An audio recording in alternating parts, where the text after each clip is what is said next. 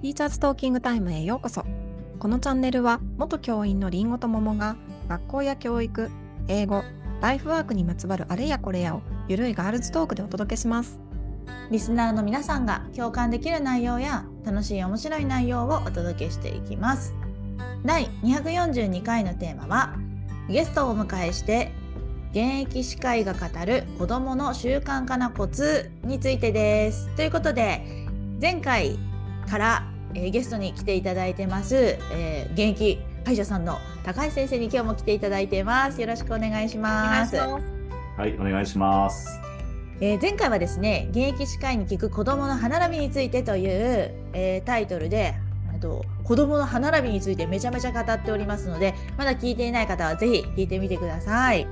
でですねその中でその、まあ、高橋先生がこう治療法として用いているあのものがあるわけなんですがぜひ聞いてくださいね。あるんですけどそれを進めていく、まあ、筋トレみたいな話があったんですけどね。それをお家で進めていくにはまあお家での習慣って大事なのよねっていう話が、えっと、前回出ています。まあ、ということで、まあ、これはあの筋トレあの口顎の筋トレとかもそうだし、まあ、習慣化ね。子供全然続けられないんですよっていう保護者の方とかも多いだろうしその習慣化のコツね聞きたい人いっぱいいると思うのでこのテーマめっちゃいいと思うんですけど。いや、本当ですよ。小学生なんて、小学生なんて、毎日の記録とかね、漢字とか、それをやらせるのに親がいかに苦労してるかってね。いや習慣化になったら楽なことがみんな分かってるわけですね。それをどうするかっていう話なんだよね。うん。うんということで高橋先生が、まあ、大事にされているそのお家での習慣を、まあ、こう伴走してるというか、あのこう一緒にねこう定期的な面談を含めながらいろいろ家庭での習慣について保護者と話す機会も多いのかなと思うんですけど、まあ、高橋先生なんかどうです？この習慣化困ってる家庭とかいっぱいいません？これまで出会ってきた患者さんの保護者とかで。いや、そうですね、習慣化は、まあ、なんでしょうね、何が違うのかは僕はまだ明確に分かってないですけど、まあ、全体の、まあ、2割か、まあ、1割いかないくらいは、そのマウスピースは習慣に勝手になってますみたいな、お子さんも勝手にやってますみたいな、ここもすご家庭もあります。たまに、だから1割、2割なんですよ。だから8割から9割は、結局、苦戦するっていうパターン。そうだからほぼほぼ苦戦するってことですよね。8そうそうですね、そうですね。ほぼほぼだから、まあ。で、で究極だからお母、例えば僕の話を聞いて、お母さんが何かを習慣にするっていうのは、まあ、そんなにだから、うん、ハードルは高くないんですよ。でも、お母さんが僕と話をして、お子さんが何かをする習慣を作るっていうと、第三者が挟まるじゃないですか、うんお子さんという。そこがめちゃめちゃ難しいんですよね。うんハードルが一つ。自分が何かするっていう時も習慣にするのは難しい時もあると思うんですけど、それを他の人にやらせる感覚で習慣しなきゃいけないっていうところが確かに。難しい。で、かつそれが話が全部100%通じる大人ではなくて、お子さんというところ、まあ、うち小1、2が1年生が2年生が来るので、そのお子さんとやっていくと。うんっていうところがあって、だからその難しいハードルがやっぱ何箇所かこう、だから来るんですよね。うんっていうのはあるかな。本当そうですよね。だって小学校1年生、2年生なんて、これが何のためにやってるかって伝えたところで、それはわかるけど今遊びたいっていうそっちの方が優先されちゃうから話せばわかるとはまたちょっと違いますからねうん。うんうん私だから甥っ子が今小2だから今想像してたのあの彼のなんかあの動きとか絶対できないだろうなって思う。なんか ゲームばっかしてるしこれやった方がいいよって言ってもなんかノーって言うだろうしああこう大変だろうなってその子供の習慣化に ねえ導くのって。うん。うん。なんか高橋先生がその保護者と関わる中でとか、まあ、お子さんと話すこともあるかもしれないけどなんか工夫されてることってあるんですか？声かけとか、えー、となんか助言的な部分で。うんうん。そうですね、まず僕が最近思う、これは絶対大事だなと思うところは、うん。と親が子供に何かやらせるっていうスタンスはうん。なくしてもらって、ううん。んまあ、同じだから親と子っていうと親子供に何かさせなきゃって思ってしまう。うん。ご家庭もあると思うんですよ。うん。でただしもしそれがお子さんじゃなくて、まあ、仲のいい友人だったら同じ声かけをするかっていうのは考えないといけないなと思って。うん。例えば宿題をまあや、まあ宿題っていうのは子供しかやらないですけど、そう宿題やんなさいっていうのを同じ友達に、もし仲のいい友達に言えるかって言ったときに、宿題やんなさいとは言わないじゃないですか。少なくとも。で宿題やってみるとか、宿題やってるとか、ちょっと変わるじゃないですか。うんでもなんか子供になるとそれがいいみたいな、うん確かなんかなっに。てしまう。で、これはまあ、あのもちろんそれは愛情があって、自分が育てなきゃっていう面で言ってるので、悪いわけではないんですけど、それがお子さん側からするといいかって言われると、どうか。うんまあちょっと考えないといけないなっていうのももちろんありまして、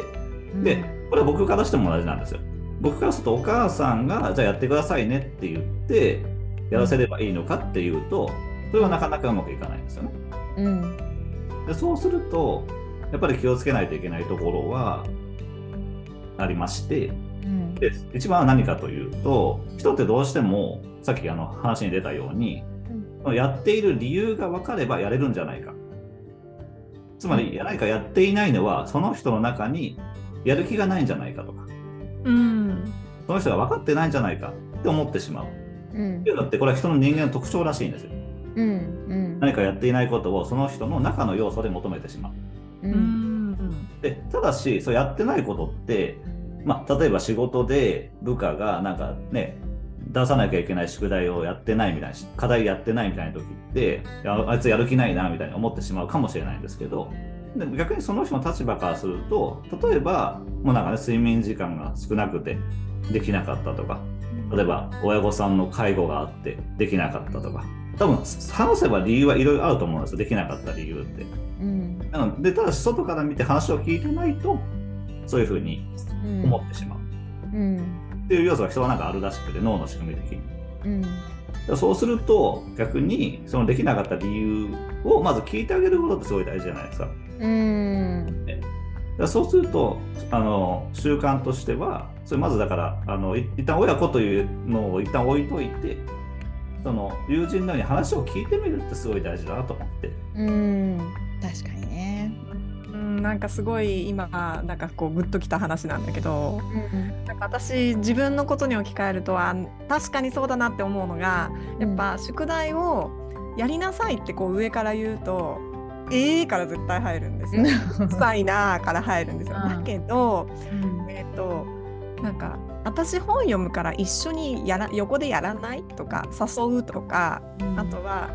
今日何時からやる予定？みたいに風に聞くとああじゃあ何時からやろうかなみたいな。うん。で確かに友達にやんなさいなんて絶対言わないじゃないですか。でも一緒にやろうとか、いつやるの？とかだったら聞けるからねあー本当にその通りだなと思ってうん。今すごい自分の子供を思い返してまさにと思い思ったね。そうだね。なんか言わなきゃ言わなきゃとか思っちゃうのかもしれないね。親もさやっぱやらせなきゃって思うよね。きっとそれが、あのマウスピースだとしても宿題にしても。ねえ。ややらせなきゃどうしたらやらせなきゃいけないんだろう。ややれって言わなきゃとかってそういうのになっちゃうんだろうね。だからやらせたい側の気持ちとか考え方で結構変わってくるということだよね。うん。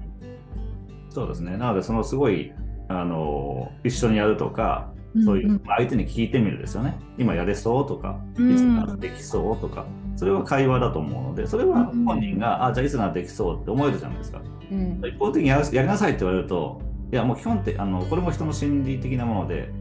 あのやりなさいって言われるとやりたくなくなる。やらなくてもいいよ、やっちゃダメだよって言うとやりたくなるっていう持ち物があるので、強引には動かす、やっぱ人って動かせないんですよね。でも話を聞いてみて、その人が、あそれならやってみれるなとか、それならやってみようと思えたら、人は行動してくれるんですけど、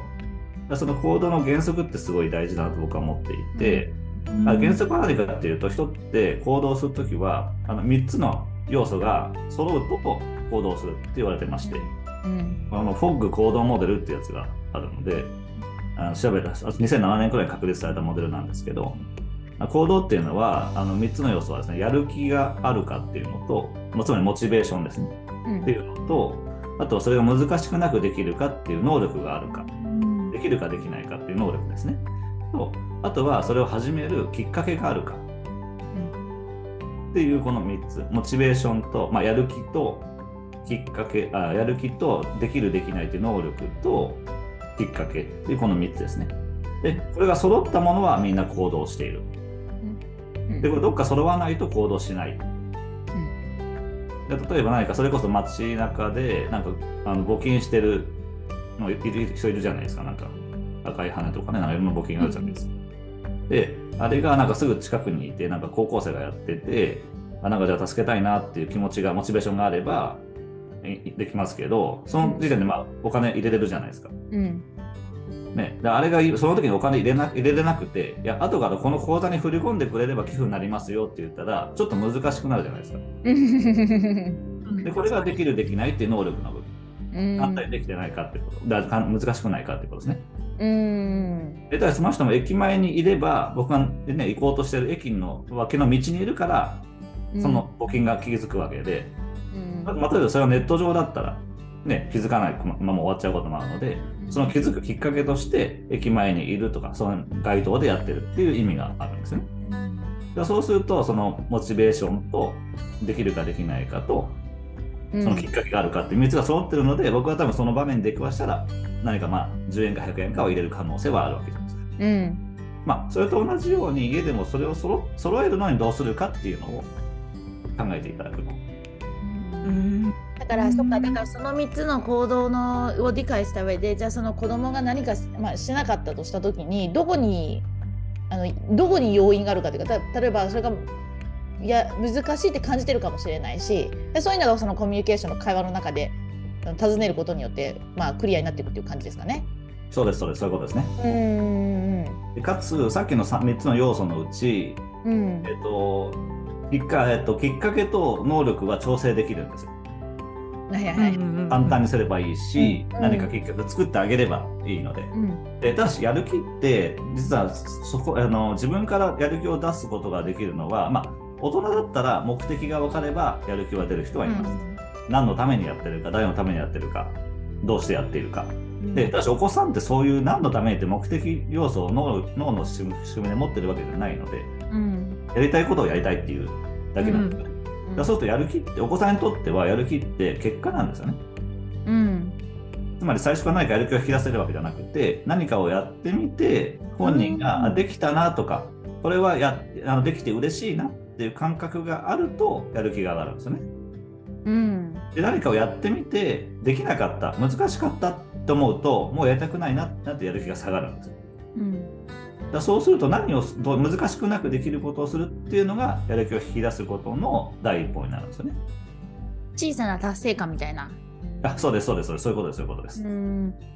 だからつまりその例えば歯歯並びのその今日前回の話にもあったようなその口の顎の筋トレなんかもよーし歯並びよくしてやるぞっていうような子供はいないけどそういったモチベーションはいないけどそのマウスピースをすることを続けていくその達成感なんかちょこちょこしたこうなんか達成感がまたそれがやる気を生み出すみたいな感じのイメージで合ってます？そうです、そうですね。そのイメージが大事で、で、かつこれはお母さんが家でお子さんにそうなってほしいっていう流れなので、うん。結局はお子さんができるっていう自信をお母さんが作れるようになるっていう自信が必要なんですよね。うん。うんで、そうすると僕側の役割としたら、それはお母さんが家で習慣を作れるぞっていう自信を持ってもらうっていうのは僕の役割だと思うんですよ。うんうん。で、そのためになんか難しいことないですかとかね、うん。それってどうなってますかとかって聞くのはそのサポートをそれをしてるんですけど。うんなるほど。なんかお母さんとか、まあ、保護者の中に何だろうこう自分も続けたあんまり続けられたことないからその子供にこのその筋トレとかを続けさせるので本当に自信ないんですよって来る方とかもやっぱ多い多いしいらっしゃいますよね。まあ、そうですね、もちろん最初から自信がある人はほぼ少ないと思います。習慣を作るってことに関しては、ね、できてる、もちろん探せばね、できてる習慣たくさんあるんですよ。歯磨きとかね、まあ、毎日してるじゃないですか。確かに。これもできてるんですけど、もうできちゃうことって、できたって思わないとできたと感じられないので、うん。難しいんですけど、できないことってできてないから、すぐ分かるんですよ、自分で、うん。人間で。だからそうすると、できない、できないってなってっちゃうことあるので、できることはちゃんとあるんですよ。だからそうすると、僕の立場としたら、いや、お母さん、ここはできてますよね。うん。ね、できないできないなってますけど、ここできじゃあできじゃあなんでこれはできてるのかっていうところもうあの分けていけば、だからさっきのきっかけがあったり、難しくなくできてるからできてるんですよ、結局。で、何かに対してやる気を燃やしていこうっていうのは、まあ、なんでしょうね、サッカーの試合とかだったらいいかもしれないんですけど、まあ、その時に燃え上がればいいから。うんあの燃え上がるのって気持ちってモチベーションってだから上がる時もあればだ下がる時もあるんですよ。うん今日やる気ないなとか今日気持ち乗らないなみたいな波があって普通なものを常に上げ続けようっていうのは相当難しいんですよね。うんだそうするとそこに着目してしまうと大変になっちゃうのでうんそのできないお母さんもそのできてる部分からまあね探していくとかね、まあ、それはこちら側のやあのサポートでしょうけどね、うん。そういう感じのところ。でもこれって第三者じゃないと見つけられないんですよなかなか。確かにね。子供に聞いても分かんないし、まあ、だから唯一、まあ、旦那さんがいらっしゃる旦那さんに聞いてみるとかね。うん。だからそういう会話ってしてる家庭も少ないかもしれないから、うん。そうするとお母さんの一番身近なサポートをするという意味では、僕がやっぱりその、ね、お母さんがその習慣を作れそうって思ってもらう自信をちょっとでも持ってもらうっていうサポートは、まあ、それは僕の役割かなと思ってます。なるほどなるほどじゃあだからその子供が習慣化できないあ子供の習慣化を作りたいの？それはその歯並びの話もそうだし宿題に関してもそうだけどじゃあ何をまずするかって言ったらあの親の自信とねその声かけもそうだと思うのでそこからっていうことですね。ってことは変えられますよね大人だから。まあ、そうですね、まあ、やってみて。うんうん。今高橋先生の話聞いてて高橋先生がやってるのは習慣化とか歯並びを目的にしてるんだけど結局その高橋先生みたいな人が入ることによって親の子供に対する見方がすごく変わってくだろうなって思ってなんかこの子はここまでできた。じゃあ次頑張ってみようみたいな感じですごい変わってくなと思って。であ私たちよくラジオで教員の話してるんですけどやっぱ教員の役割ってそこだよねっていうのをよくねももちゃんと言ってるんだけど、そうそうあのご本人が気づかなかったその子の良さを伝えてってあげることによって見方を変えていきたい。違う見方ができるようにになってもらいたいし自信を持ってもらいたい。みたいな。なんかそういうちょっとつながりを感じましたよね。あ歯医者さんだけど歯医者さんじゃないよね。うん。なんかなんか悪口、あの褒め言葉ね。歯を治すだけのお医者さんじゃないっていう感じそうそうそうそうそう。ね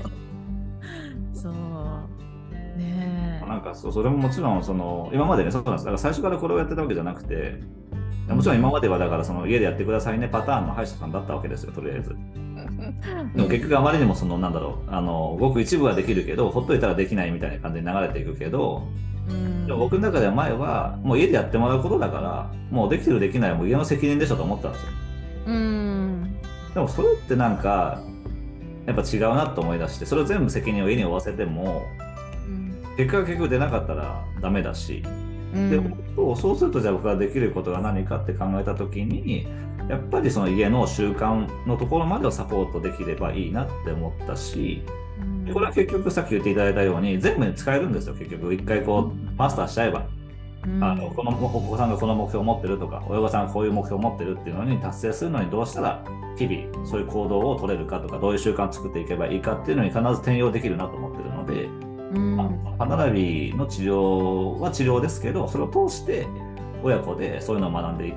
いけたり身につけていけたらそれはベストだなと僕の中で理想だなと思ってるので、まあ、そういうことができるようなクリニックを今後も目指していきたいなとは思っております。素晴らしいビジョンですね。うんだってうんていうのかなこうやっぱ歯並びを良くしたいと思って最初クリニックに行ってみてでもちろん歯並びが良くなることはもう大前提でもうあるんだけどそれ以外のこともこうなんだろうサポートとか多分その習慣に関してもそうだしやっぱ定期的にねその第三者と話をするってことはきっと親にとってとてもいいことたくさんあると思うので。そうなのでなんかなんか棚からボタン持ち的なねなんかすごいめちゃめちゃ得してる感、歯医者さんに通うことによって得してる感あるよねすごい。うん、あるある。あとやっぱ高橋先生ご自身がなんかその親の責任じゃんで終わらせないでじゃあどうしたらいいんだろうってこうっていうふうに考えてあのこうえっと勉強されてきたっていうのがやっぱねすごくねもうす信頼できるなっていう感じがする。だってほとんどそうなんかその歯医者さんだけじゃなくてそうそうそうそう大体こう。何かこう提供する系？あ提供する系というか、まあ、ジムとかもそうだと思うしいろいろなんか分かってねえなってやつその。時には与える情報も与えるし方法とかも教えるんだけどやっぱそれであとはやれなかったあなたのせいねみたいな感じにうんなるわけじゃん。うんうんだしやっぱやる気とかの話になるしやる気の問題だからみたいな。うん。うん、でもね私も習慣化はやる気だけじゃないって本当に常々思ってるのでうんきっかけ環境とかもももちろんあると思うからあだからなんかすなんかすごいねなんかそういった方法の歯医者さんがねいっぱいみ皆さんの聞いてる方の近くにあるといいですけどねなかなかうんどうなんでしょうね。なんかなかね、そうこれをやろうとすると、やっぱりあの歯医者さん、もうだから僕は歯医者さんの要素はやっぱもう今は少ないなと思ってるんですけど、歯医者さんとしては、そう通ってくれて、ね、どうかっていう部分が大きいのと、すごいたくさんの人がいたら、その人にこう、一人一人の時間ってかけれる時間って短いと思うんですよ。うん。で僕も結局その前はその虫歯歯並びのクリニックの前は虫歯の治療とかもうめちゃめちゃやってるところで働いてたりしたんですけど結局でも虫歯って予防しようと思えば予防できるんですよ情報で。砂糖を避ければいいとかね。その歯磨き気をつければいいとかいろんな情報があるんですけどもう虫歯の人ばっかりがめちゃめちゃ来たんで結局虫歯の治療をするんだけど話せる時間がなかったんですよ。うん。こういうことすると虫歯のリスク減らせるかもしれませんよみたいな。うん。でそれはできなくてずっと虫歯を治すっていうことだけをやっていたのででそれがすごい嫌になっちゃって。うん。このただなんだろう。で結局原因がなくなってないのにただひたすら起こった問題だけを直していくって、うん。なんかちょっとえ永遠急にやんなきゃいけないじゃんみたいな、うん。なっちゃってだから今は虫歯はやってないんですけどそういう意味ではなんかそういうなんだろうな予防し、まあ、あらかじめ対応できるものだと対応してほしいし、ね、なんかそういうところがあってなんか今よりこう身近に僕がなったというだけで普通の歯医者さんなかなかそうそうなかなか時間がね確保できたりとか、そういうやり取りってなかなか難しいよなって思う面もあったりするので、うん。なんかその歯医者なのか、まあ、これなんて言って、まあ、トレーナーというのか、まあ、サポーターというのか何か分かりませんけど、なんかそういう感じになんか、あの僕のいろんな葛藤の末になったなっていう感じはしてます。うんでもそういったねなんかその歯医者、えー、と虫歯の治療でたくさんたくさん患者さんと向き合いつつ時間のなさとかも感じてるっていう経験をしたからこそ今のところにたどり着いてると思うのでうんなんかすごいねそれもそれでなんかすごいなと思うんですよ。なんか高橋先生のなんか今後の目標って何ですか、今後ですか？うん。今後はですね、まあ、クリニックはこのままね、あのよりこう習慣を作るって方に行くと思いますし、まあだから結局一つは、まあ、身近なところであ近いところで言うと結局じゃあどうやったら習慣が作れるかっていうのを、まあ、お親御さんが知れたらいいじゃないですか。うんうんそれはまあ歯並びにせよ何にせよ。だからそういう習慣を作るっていう方法をなんかもっと広めていくとかうんうんで、まあ、で習慣やっていくあるあるはやっぱやらせてしまうっていううんことになっていくとやっぱ親子の関係人間関係でいうと崩れていきがちなんですよ。うんうんうんうちの子やんないんですよみたいになって。うんででし1、2年生の方がまだいいんですけど、4年生、5年生になってくると、いやいや、あのいやいや、私はやりたくないみたいな、言われたくないみたいになってきて、うんこじれていく過程ってやっぱあるんですけど、いや、それが花火のマウスピースきっかけだったら最悪じゃないですか。普段はいいんだけど、マウスピースのことになるともうイライラしちゃうんですよみたいな。いやこれはそう、僕のあのやりたいことじゃないので、それを避けるという意味でも、まあ、そのじゃあなんじゃあどうやったら習慣作れるかとか、じゃあどういう人間関係を作っていけば、親子はね、その例えばお子さんがまあ二十歳になって大きくなっていて育っていくあるいは自分がお子さんが社会人になってから自分とどういう生活を送りたいかとかどういう人生を送っていきたいかっていうことを長期で考えた時にじゃあ今どうしていけばいいのかなっていうところを考えれるような学びうん。なんかできるような場所にを作っていけたらいいなとは思っています。いや素晴らしい。素晴らしいですね。えーあったら行きたいよね、みんな。本当だよね、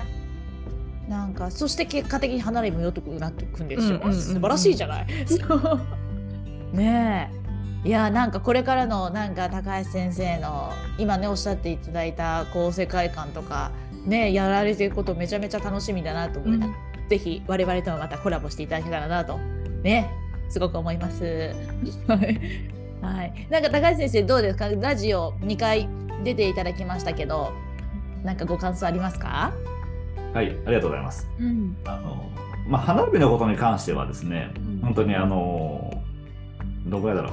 えーと、8年前くらいからいろいろ子育て支援センターとかでですね講座をしているので、まあその内容に関してはだいぶなんかこう頭の中で整理されてるなと感じましたけど、まあ、習慣のことって本当にここ 2, 2年ぐらいなんですよ。本当に力を入れ出してあのこれはちょっとここは手こ入れしなきゃいけないなとかなんかお母さんの結局なんでしょうね。そのマイナスを作ってしまうというか親子関係をネガティブにしてしまっているんじゃないかっていうそういう葛藤があって取り組み出したので、えまだ年数がそんなに経ってないんですよ。うんでも今日改めてそういう話を聞いていただいたことでやっぱ自分の考え方が明確にこうなったりこういう先はこういうことをしていけたらいいんだよなみたいなこともあの喋ってみて明確になったんでものすごいあの貴重な時間をいただけたなと思っています。ありがとうございます。いやでもやっぱそうやってやっぱ挑戦し続けてる姿も素晴らしいですね。うん、だって、うん、葛藤しててなんかでもまあいっかみたいな家庭の問題だしって終わることだって別にできるのにそこを突き詰めて習慣に今もうこう学ばれてるってなんか本当素晴らしいなと思って